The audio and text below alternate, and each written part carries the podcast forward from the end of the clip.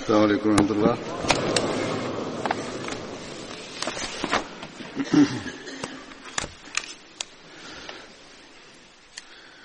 أشهد أن لا إله إلا الله وحده لا شريك له وأشهد أن محمدا عبده ورسوله. أما بعد فأعوذ بالله من الشيطان الرجيم. بسم الله الرحمن الرحيم. الحمد لله رب العالمين. الرحمن الرحيم. مالك يوم الدين. إياك نعبد وإياك نستعين. اهدنا الصراط المستقيم. صراط الذين أنعمت عليهم. غير المغضوب عليهم ولا الضالين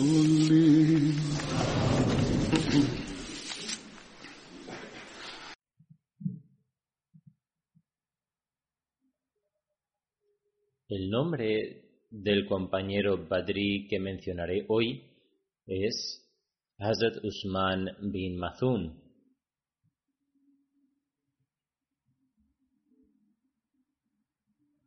Su título era Abu Saib y el nombre de la madre de Hazrat Usman era Suhaila bint Ambas. Hazrat Usman y su hermano Hazrat Kudama eran de apariencia similar. Pertenecían a la tribu Banu Yuma de Quraysh de la Meca. El incidente de cómo Hazrat Usman bin Mazum aceptó el Islam es el siguiente.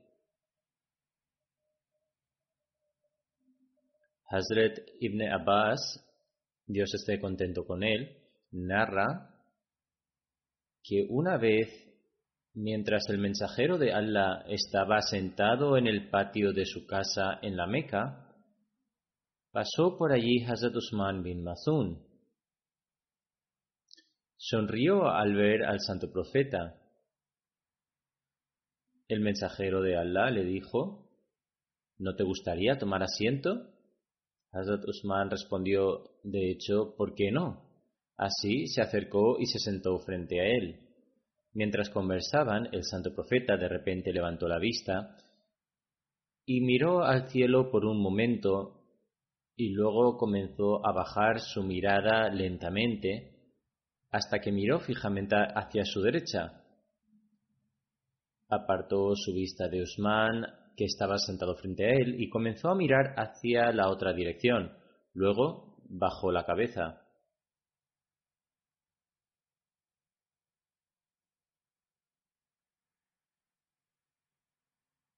Durante este incidente, el santo profeta asintió con la cabeza para indicar que estaba tratando de entender algo. Usman bin Mazum, que estaba sentado a su lado, observó todo esto. Poco después, cuando el mensajero de Allah terminó esta pausa, saliendo del estado en el que se encontraba en ese momento, y acabó lo que estaba escuchando,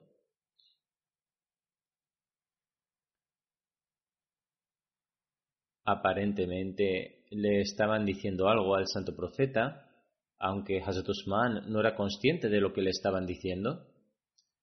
Una vez que el santo profeta entendió lo que le dijeron, sus ojos se elevaron hacia el cielo una vez más como antes.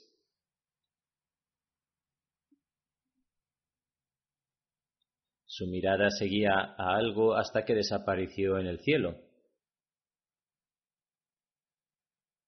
Después de esto, el santo profeta se volvió hacia Hazrat Usman bin Mazun como antes. Usman dijo, ¿Cuál ha sido el, el motivo de mi venida y de sentarme contigo? Hazrat Usman también dijo, nunca te he visto haciendo lo que estabas haciendo hoy. Le hizo esta pregunta al santo profeta. Sobre esto el santo profeta dijo, ¿qué me has visto hacer? Usman bin Mazum respondió, he visto que tus ojos se elevaban hacia el cielo, luego has mirado a tu derecha y has fijado tu mirada en esa dirección, ignorando mi presencia. Luego has comenzado a sentir con la cabeza como si estuvieras tratando de entender algo que te decían. El santo profeta preguntó, ¿realmente es eso lo que has observado? Usman bin Mazun respondió afirmativamente. Sobre esto el santo profeta dijo, Mientras estaba sentado a mi lado, un mensajero de Allah vino a mí y me trajo un mensaje. Usman bin Mazun preguntó, ¿Un mensajero de Allah? El profeta respondió, sí. Entonces Usman preguntó, ¿qué dijo? Y el santo profeta respondió, ha dicho lo siguiente.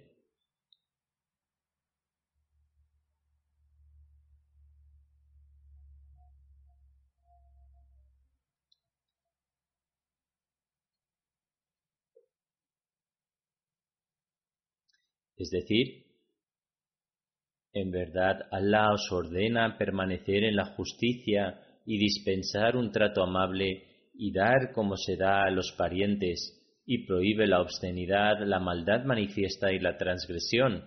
Él os exhorta para que caigáis en la cuenta. Usman bin Mazum dice, fue en ese momento cuando la fe se insertó en mi corazón y comencé a amar a Muhammad sallallahu alaihi.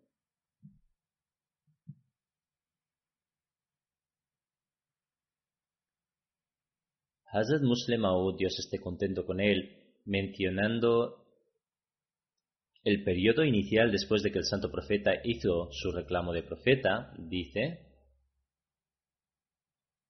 en las primeras etapas de este periodo, el santo profeta recibió compañeros como Talha, Zubair, Umar, Hamza y Usman bin Mazun, y cada uno de ellos estaba completamente dedicado al santo profeta. Todos y cada uno de ellos estaban preparados para derramar su sangre por el santo profeta. No hay duda de que el santo profeta sufrió y soportó dificultades, pruebas y tribulaciones durante trece años. Sin embargo, el santo profeta estaba tranquilo por el hecho de que un grupo de intelectuales, de personas de elevado rango y personas justas y purificadas de entre la gente de la Meca ya le habían aceptado y que los musulmanes ahora eran considerados una gran fuerza. Cada vez que un individuo decía que el santo profeta era demente, Dios no lo quiera, otros asociados de ese individuo le decían que si de hecho era demente, entonces, ¿por qué tal y cual persona que era considerada inteligente y sabia le aceptaba? Esta respuesta tenía tal impacto que los otros se quedaban asombrados e incapaces de responder. Los comentaristas europeos hacen todo lo posible por criticar al santo profeta, plantean muchas críticas contra él y a veces ni siquiera se abstienen de profanidades. Lo mismo sucede incluso hoy en día. Sin embargo, cada vez que se menciona a Abu Bakr, dicen que Abu Bakr era una persona muy desinteresada.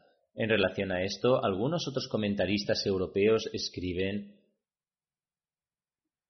¿Cómo puede la persona a quien Abu Bakr aceptó ser un mentiroso? Si uno elogia a Abu Bakr, entonces la persona que aceptó es ciertamente también la más loable. Si Abu Bakr era una persona desinteresada, entonces ¿por qué aceptó a un individuo tan codicioso? Y si él era verdaderamente desinteresado, entonces uno debe reconocer que su maestro también lo era. Esto es un gran argumento que no se puede refutar, refutar fácilmente. Hazem Muslim también ha mencionado esto en relación con el Mesías prometido. Él afirma, incluso con respecto al Mesías prometido, Vemos que la gente le llama ignorante. Sin embargo, para refutar tales alegatos, Allah el Todopoderoso hizo que Hazrat Khalifatul Masih I lo aceptara desde el principio. Molvi Muhammad Hussein Batalvi también fue uno de los que elogió al Mesías prometido antes de su reclamación. Siguiendo esto, cuando el Mesías prometido anunció su reclamo al mundo, Allah el Todopoderoso eligió a un grupo de intelectuales quienes inmediatamente aceptaron al Mesías prometido. Estos intelectuales eran eruditos y líderes y también pertenecían a la gente de habla inglesa. Por lo tanto, analizando esto, Hazrat Muslim Maud afirma, la admiración y la influencia surgen a través de tres medios, a través de la fe, a través del conocimiento o a través de la riqueza. Allah el Todopoderoso ha bendecido a la comunidad del Mesías prometido con todos estos medios. Dios también proporcionó al Mesías prometido con tales compañeros al principio que fueron alabados por el resto del mundo. De hecho, la habilidad y el conocimiento de Hazrat Khalifatul Masih I como médicos son alabados incluso hoy. Incluso los médicos que no son Ahmadis usan sus recetas y escriben sobre ellas. Sin embargo, en la época del Santo Profeta, gente de todos los sectores de la sociedad lo aceptaron y esto incluía individuos de hogares y familias altamente respetadas.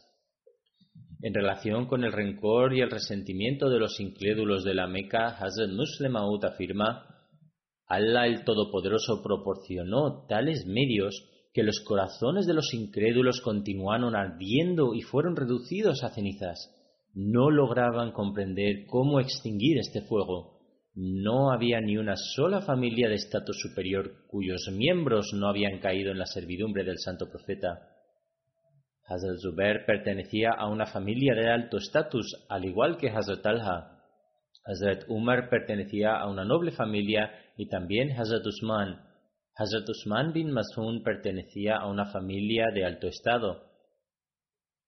Del mismo modo, Hazrat Amr bin As y Khalid bin Walid, que aceptaron el Islam en una etapa posterior, pertenecían a las más nobles familias en la Meca.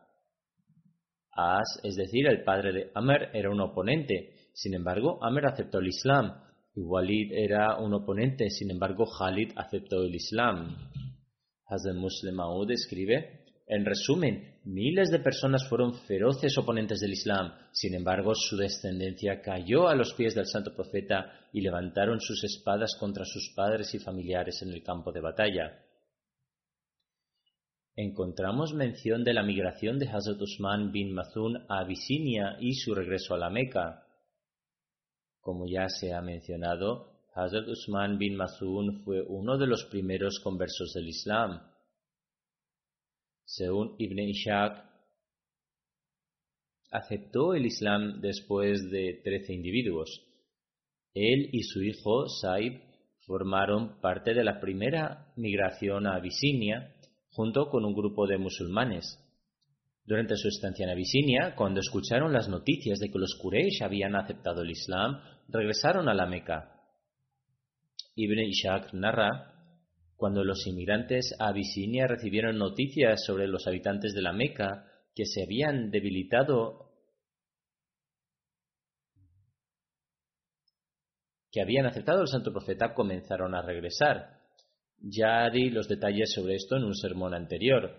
Hubo otras personas con estos inmigrantes y la razón de su regreso fue que pensaron que todos los incrédulos de la Meca habían aceptado al santo profeta.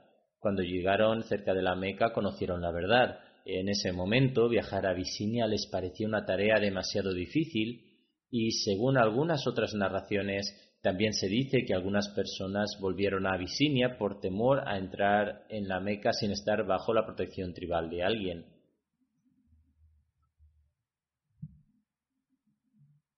En cualquier caso, algunos de ellos se quedaron allí hasta que todos y cada uno de los que se quedaron estaban bajo la protección de un local en la Meca, lo que significa que tomaron la protección tribal de una persona local antes de entrar en la Meca y así esperaron hasta que alguien de la Meca les ofreciera un refugio seguro para quedarse y luego volver.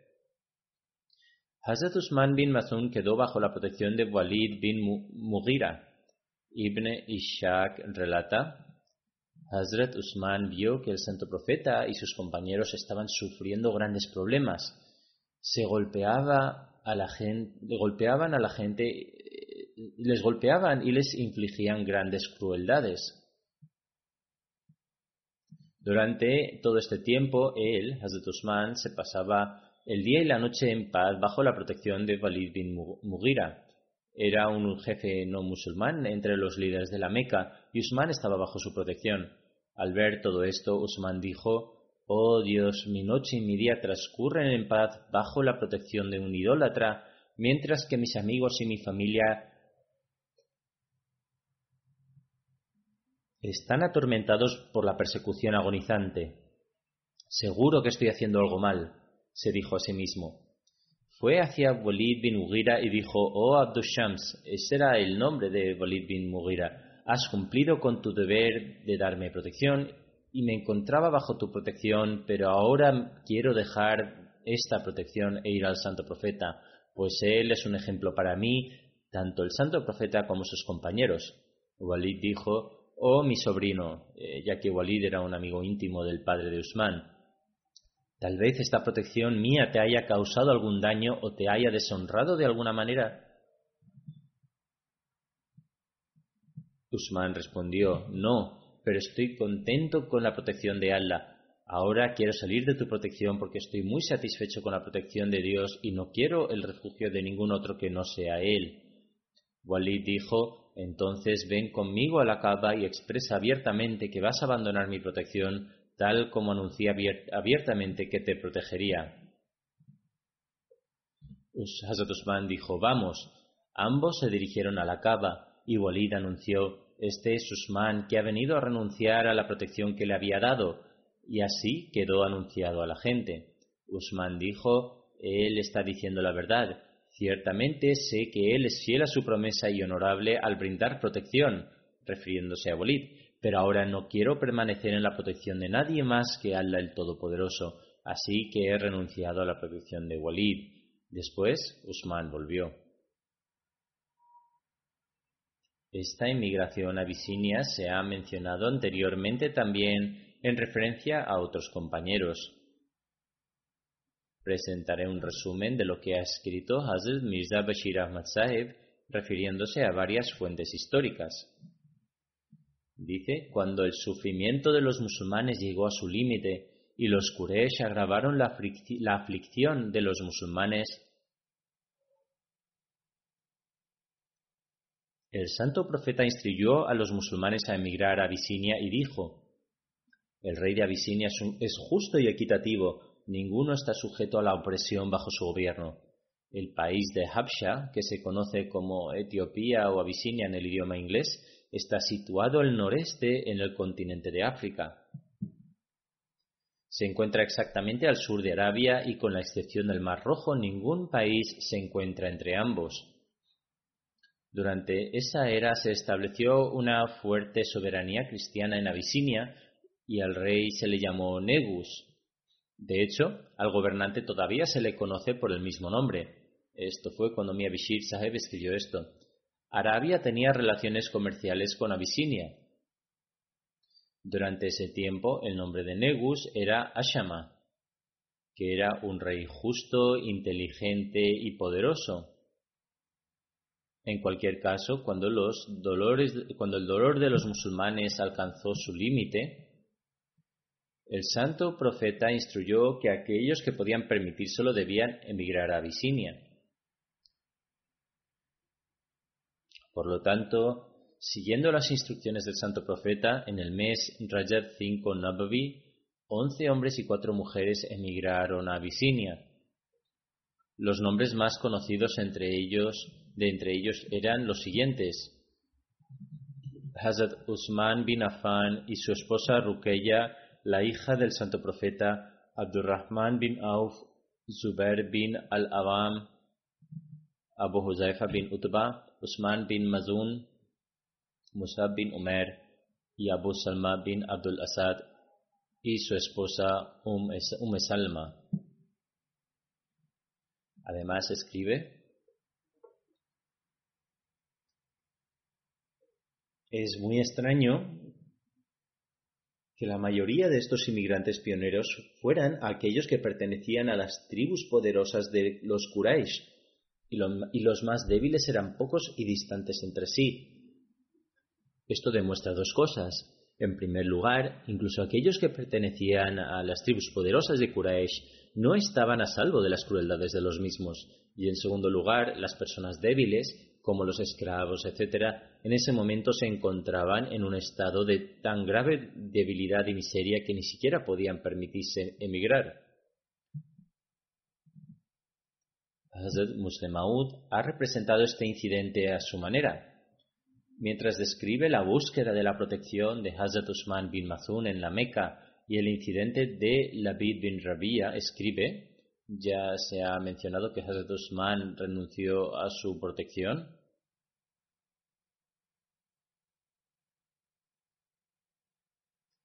Cuando las atrocidades cometidas por los habitantes de la Meca llegaron al extremo,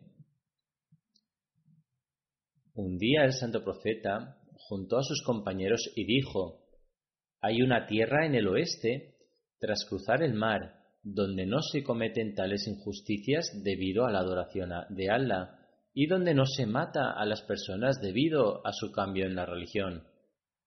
Allí reside un rey justo, emigrad allí y tal vez encontréis mayor facilidad y seguridad. Un número de hombres, mujeres y niños musulmanes emigraron a Abisinia de acuerdo con esta instrucción, pero no fue un asunto ordinario para ellos abandonar la Meca. Tuvieron una profunda respuesta emocional por ello, ya que los habitantes de la Meca se consideraban los que custodiaban la Cava, y por lo tanto era muy difícil para ellos abandonar la Meca.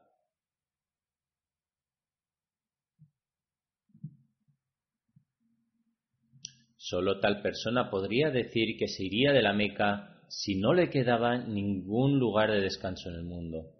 Por lo tanto, fue una temporada extremadamente dolorosa para estas personas el hecho de emigrar y además de eso tuvieron que mantenerlo en secreto. Emigraron en silencio porque sabían que si los habitantes de la Meca se, enteraran, enteraban no les permitirían eh, emigrar. Por esa razón ni siquiera pudieron despedirse de sus seres queridos. El estado de sus corazones era tal que aquellos que los vieron se dieron cuenta de que la razón de su emigración se dieron cuenta que de la razón de su emigración que incluso los que eran de fuera también se vieron afectados por el dolor que sentían. Por lo tanto, cuando salía la caravana, Hazrat Umar, que en ese momento era un incrédulo, enemigo acérrimo del Islam y uno de los que más sufrimiento causaban los musulmanes, se encontró por casualidad con algunos miembros de una caravana. Entre ellos también había una compañera llamada Ume Abdullah. Cuando Hazrat Umar vio sus bienes atados y sus animales de montar preparados, comprendió que se iban de la Meca. Él dijo, Oh Ume Abdullah, parece que os preparáis para emigrar. Ume Abdullah le respondió diciendo, Por Dios, nos estamos yendo a otra tierra porque nos habéis causado mucho sufrimiento y habéis cometido grandes atrocidades contra nosotros. No regresaremos a nuestra tierra hasta que Allah el Todopoderoso nos brinde los medios de facilidad y comodidad. Ume Abdullah dice que Hazrat Umar respondió, entonces que Dios esté con vosotros. Luego ella dice, Sentí una ternura en su voz, aunque en ese momento él estaba en contra de los musulmanes. A pesar de esto, se emocionó cuando los vio emigrar. Dijo, que Dios esté con vosotros, y su voz mostraba una ternura como nunca antes. Luego se dio la vuelta rápidamente y siguió su camino. A continuación, Hazrat Umar los dejó y se sintió muy triste y apenado.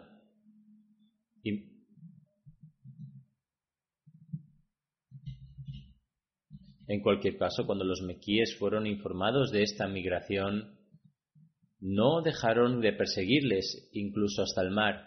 Sin embargo, antes de su llegada al mar, los musulmanes ya se habían ido a Abisinia.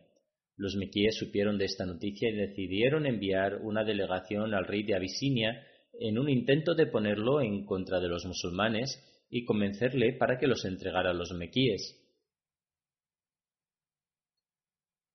Así esta delegación fue a Abisinia y se reunió con el rey, habiendo instigado a los nobles de la corte.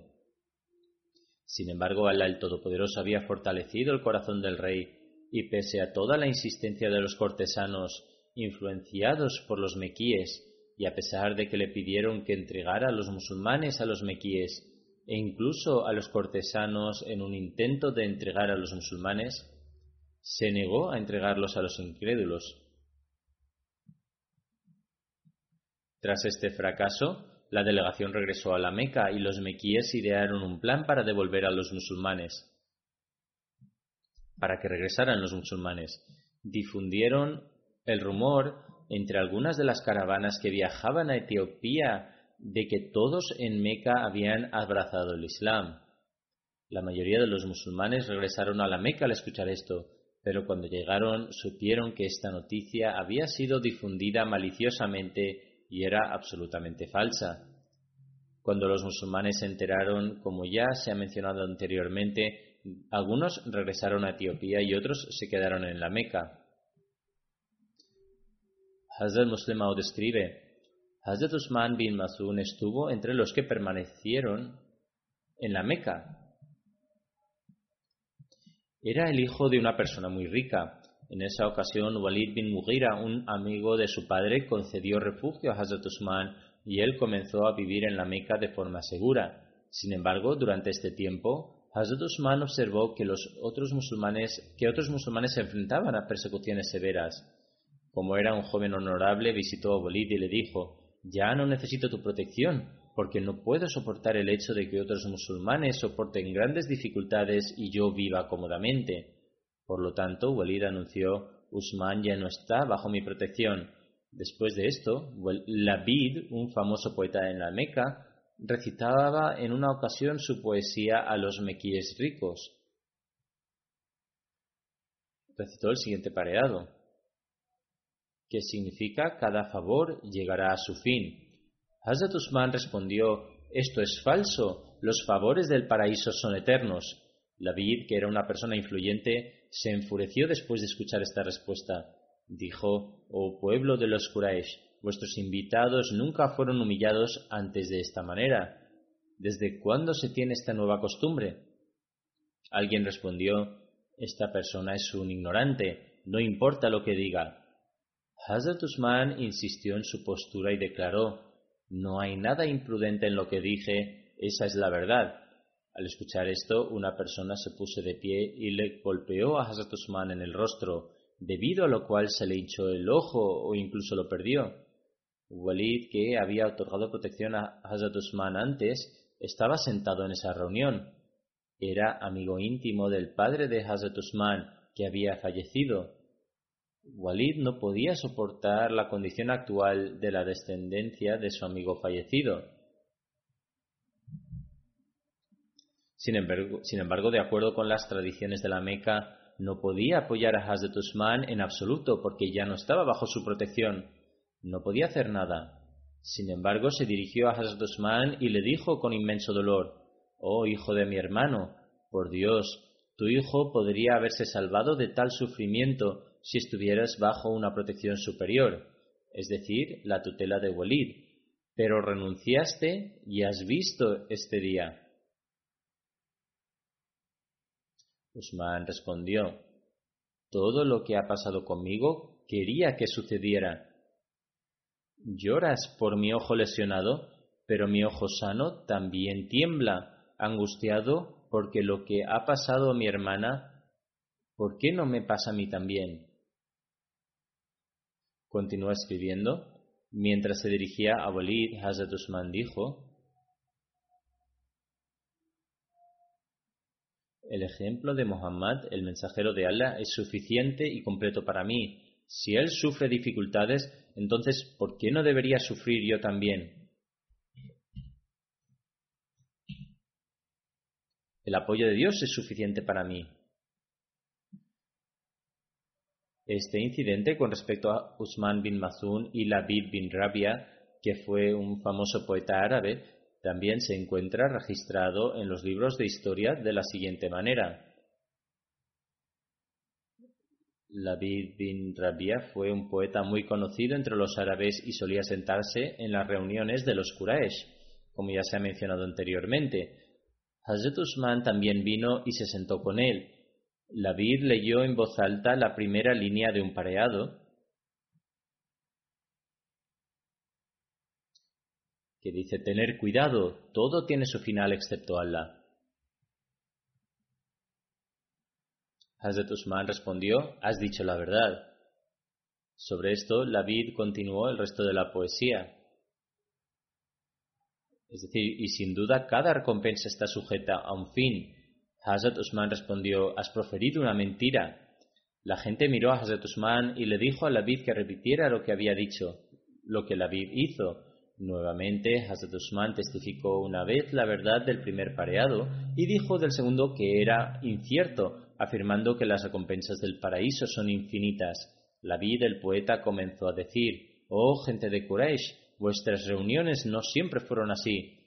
Un hombre ignorante de entre ellos se puso de pie y abofeteó y golpeó a Hazrat Usman en el ojo, lo que hizo que se pusiera azul y se hinchara. Las personas presentes a su alrededor dijeron, por Dios, tú estabas bajo una fuerte protección tribal y tu ojo estaba a salvo de una lesión como la que acabas de recibir. Usman respondió, la protección de Allah es más fuerte y más honorable, y mi otro ojo también está deseoso de la misma aflicción que ha sufrido el primer ojo. Es obligatorio que adopte el camino del santo profeta Muhammad y de los que han creído junto con él. Walid dijo, ¿qué daño habría para ti en mi protección? Usman respondió, aparte de la protección de Allah, no necesito ninguna otra protección.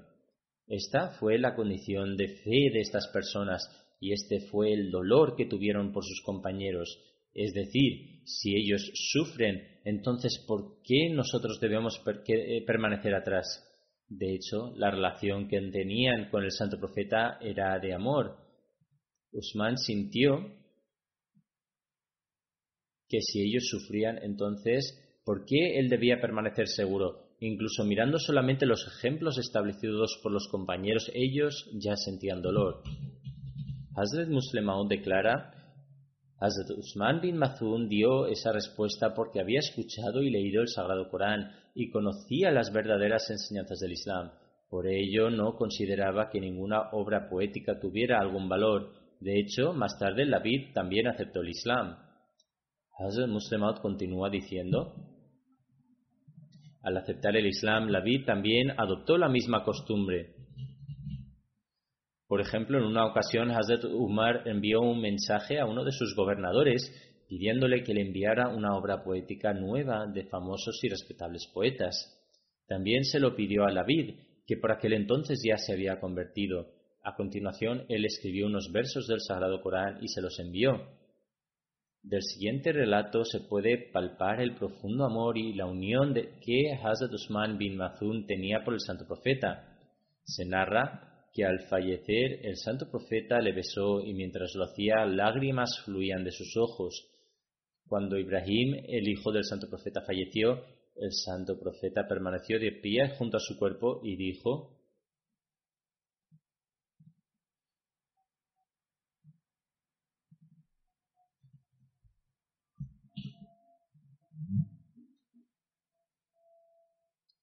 es decir, que estés en compañía de nuestro virtuoso y querido amigo Usman bin Mazun. La narración de Hazrat Usman bin Mazun cuando emigró a Medina se ha escrito del siguiente modo. Cuando emigraron, Hazrat Usman bin Mazun, Hazrat Kudama bin Mazun, Hazrat Abdullah bin Mazun y Hazrat Saib bin Usman se quedaron en la casa de Hazrat Abdullah bin Salma Ayalani y según otra narración, todos se alojaron en la casa de Hazrat Hazan bi Badia. Muhammad bin Umar Bakadi relata, la familia de Masun era gente cuya familia entera, tanto hombres como mujeres, se reunían y emigraban y no dejaban a ninguna persona atrás. Hazrat Ume Allah relata que cuando el santo profeta emigró a Medina junto a los otros muhajirin, Todos los ansaris deseaban que se quedaran en sus casas. Así se efectuó el, el sorteo correspondiente y Hazrat Usman bin Mazun le fue asignado a quedarse en nuestra casa.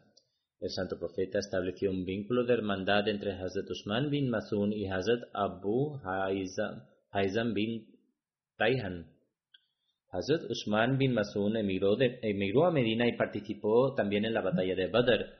De toda la gente que había, Hazrat Usman bin Mazun fue el que rezó con mayor entusiasmo observó el ayuno durante el día e hizo oraciones de madrugada, se salvaguardó de sus deseos carnales y se alejó de las mujeres. Le pidió permiso al, santo profeta para llevar una vida de, completa reclusión y también para reprimir sus deseos carnales. Sin embargo, el santo profeta le prohibió hacerlo.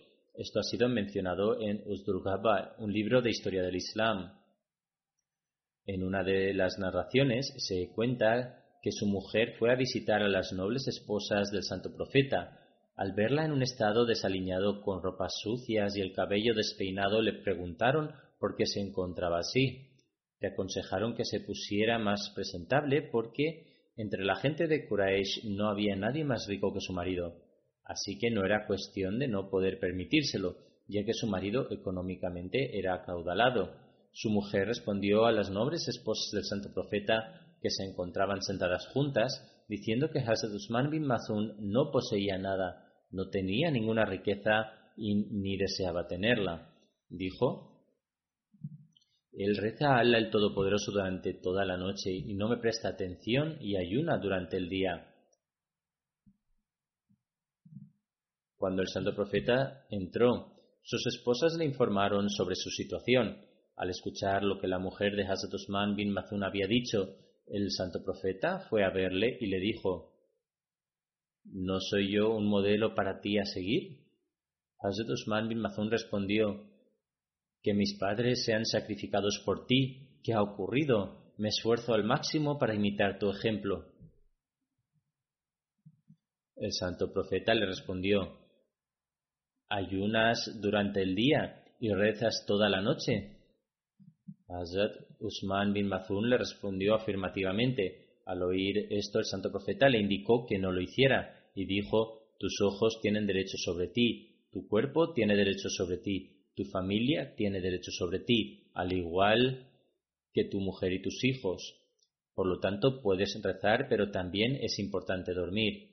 Uno debe levantarse por la noche para ofrecer las oraciones voluntarias, pero también es importante dormir si haces ayunos voluntarios, no los mantengas de forma consecutiva, haz pausas entre ellos.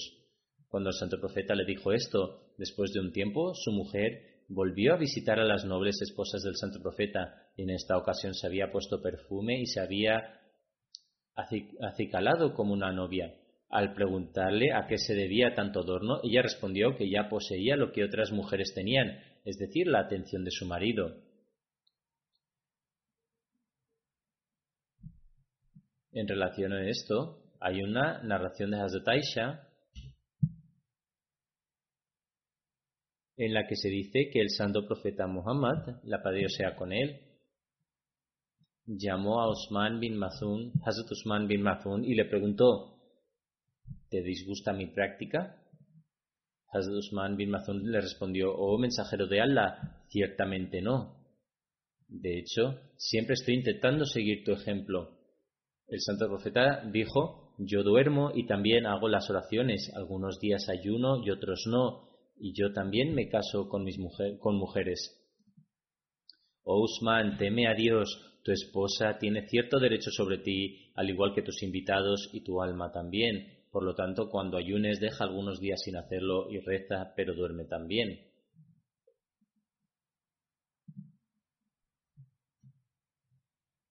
Hazrat Mirza Bashir Ahmad Saeb ha mencionado un relato de Bukhari en el que se narra Saad bin Abi Bakas relata que Hazrat Usman bin Mazun solicitó al santo profeta permiso para permanecer apartado de su esposa. Sin embargo, el santo profeta se lo negó. Si le hubiera otorgado dicho permiso, también estaríamos preparados para aislarnos, es decir, para suprimir por completo todos los deseos y pasiones de este tipo. Mencionaré la tradición del hadith de Bukhari. Hazrat Saad bin Abi Waqas relata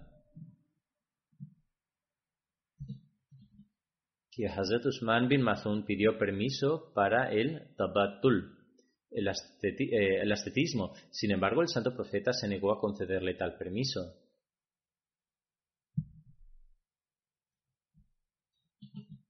Este hadith es de Sahih Bukhari, Kitabun Nikah. También se relata en este hadith, si el santo profeta le hubiera concedido el permiso, quizá todos habríamos adoptado el mismo voto.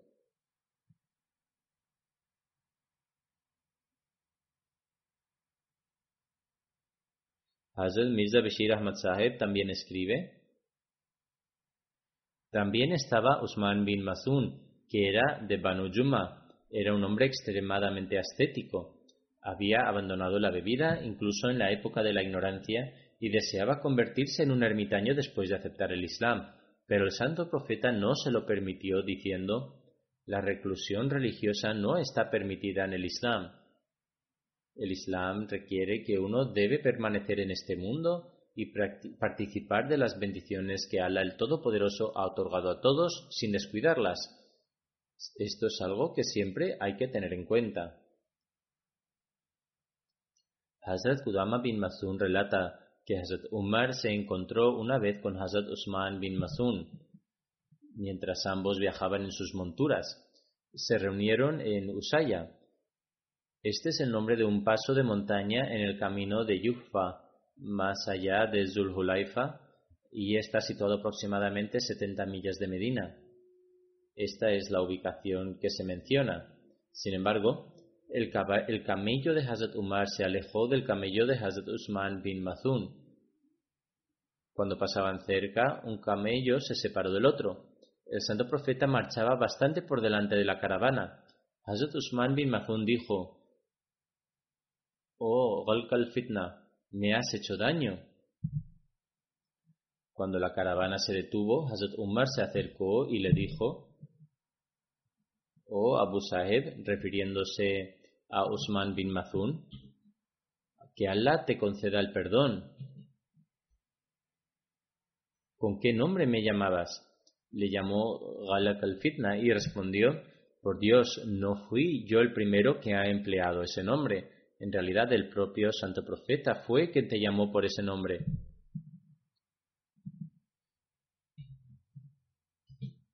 En aquel momento el santo profeta viajaba por delante de la caravana y Hazrat Usman bin Mazun le dijo a Hazrat Umar que podía preguntárselo si quería. Luego explicó los antecedentes de este hecho diciendo que en una ocasión Hazrat Umar pasó junto a nosotros mientras estábamos sentados en la compañía del santo profeta. El santo profeta dijo, este individuo es Ghalib al-Fitna, es decir, una barrera contra la disensión. El santo profeta luego indicó que era como una puerta situada entre nosotros y el desacuerdo, y que esta puerta permanecerá cerrada mientras que él permanezca entre nosotros, significando que mientras Hazrat Umar estuviera vivo, no existiría la discordia ni la disidencia dentro del Islam. Este hecho queda verificado por los acontecimientos de la historia, ya que las principales revueltas comenzaron después. Voy a narrar algunas referencias más respecto al incidente en el que Hazrat Usman bin Mazun llamó a Hazrat Umar Ghalq al-Fitna. Hazrat Hudaifa relata Estábamos sentados con Hazrat Umar cuando nos preguntó ¿Cuál de vosotros recuerda el dicho del santo profeta respecto al tema de la disidencia? Le respondí que lo recuerdo exactamente de la manera en que el santo profeta nos lo relató. Hazrat dijo, eres audaz al narrar lo que dijo el santo profeta, es decir, que tenía una gran seguridad en que efectivamente conocía lo que dijo el santo profeta. Le dije, un hombre es sometido a pruebas respecto a su familia, riquezas, descendencia y vecinos. Todos estos actúan como pruebas. La oración, la limosna, practicar virtudes y evitar las maldades pueden eliminar las dificultades a las que se ve sometida una persona.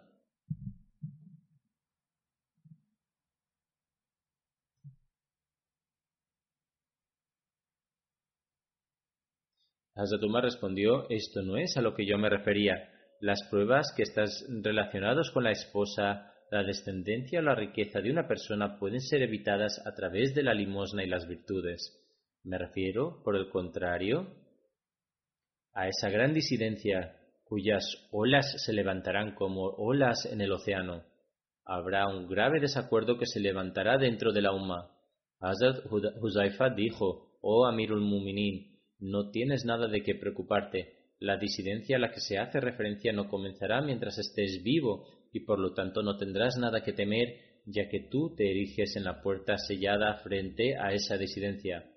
Hazrat Umar luego preguntó, ¿esa puerta se abrirá o se romperá? Respondió que, tal como el santo profeta había mencionado, Hazrat Umar se convertirá en la barrera entre ellos y la distinción.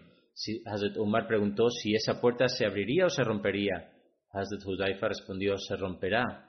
Es decir, es una puerta que se romperá y por lo tanto quedará abierta. Hazrat Umar luego respondió, en ese caso nunca se volverá a cerrar. Si se abre una puerta, existe la posibilidad de que se cierre de nuevo. Sin embargo, si la puerta se abre y se rompe, y se rompe con fuerza, es difícil volver a cerrarla. Hazrat Umar declaró que esa puerta nunca volvería a cerrarse y la disensión no haría más que empeorar una vez que dicha puerta se rompiera. Somos testigos de que la discordia y el desorden dentro de la umma musulmana empeoraron después de aquello. Hubo desacuerdo tras desacuerdo en el tiempo de Hazrat Usman, de Hazrat Ali y el periodo posterior a ambos, e incluso hoy este desorden es visible.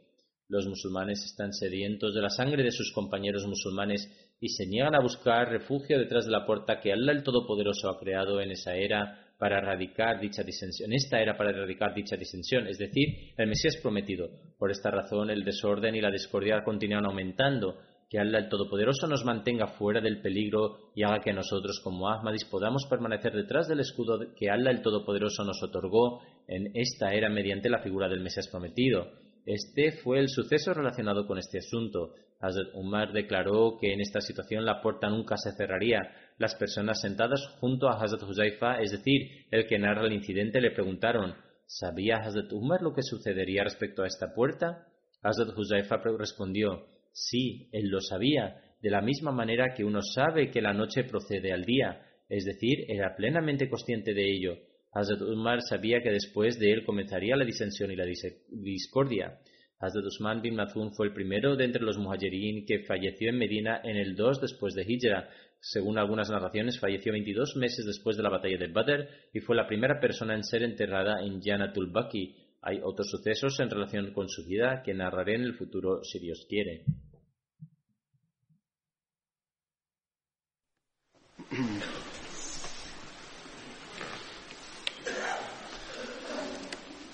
الحمد لله الحمد لله نحمده ونستعينه ونستغفره ونؤمن به ونتوكل عليه ونعوذ بالله من شرور انفسنا ومن سيئات أعمالنا من يهده الله فلا مضل له ومن يضلل فلا هادي له ونشهد أن لا إله إلا الله ونشهد أن محمدا عبده ورسوله عباد الله رحمكم الله. إن الله يأمر بالعدل والإحسان وإيتاء ذي القربى وينهى عن الفحشاء والمنكر والبغي يعظكم لعلكم تذكرون. اذكروا الله يذكركم وادعوه يستجب لكم ولذكر الله أكبر.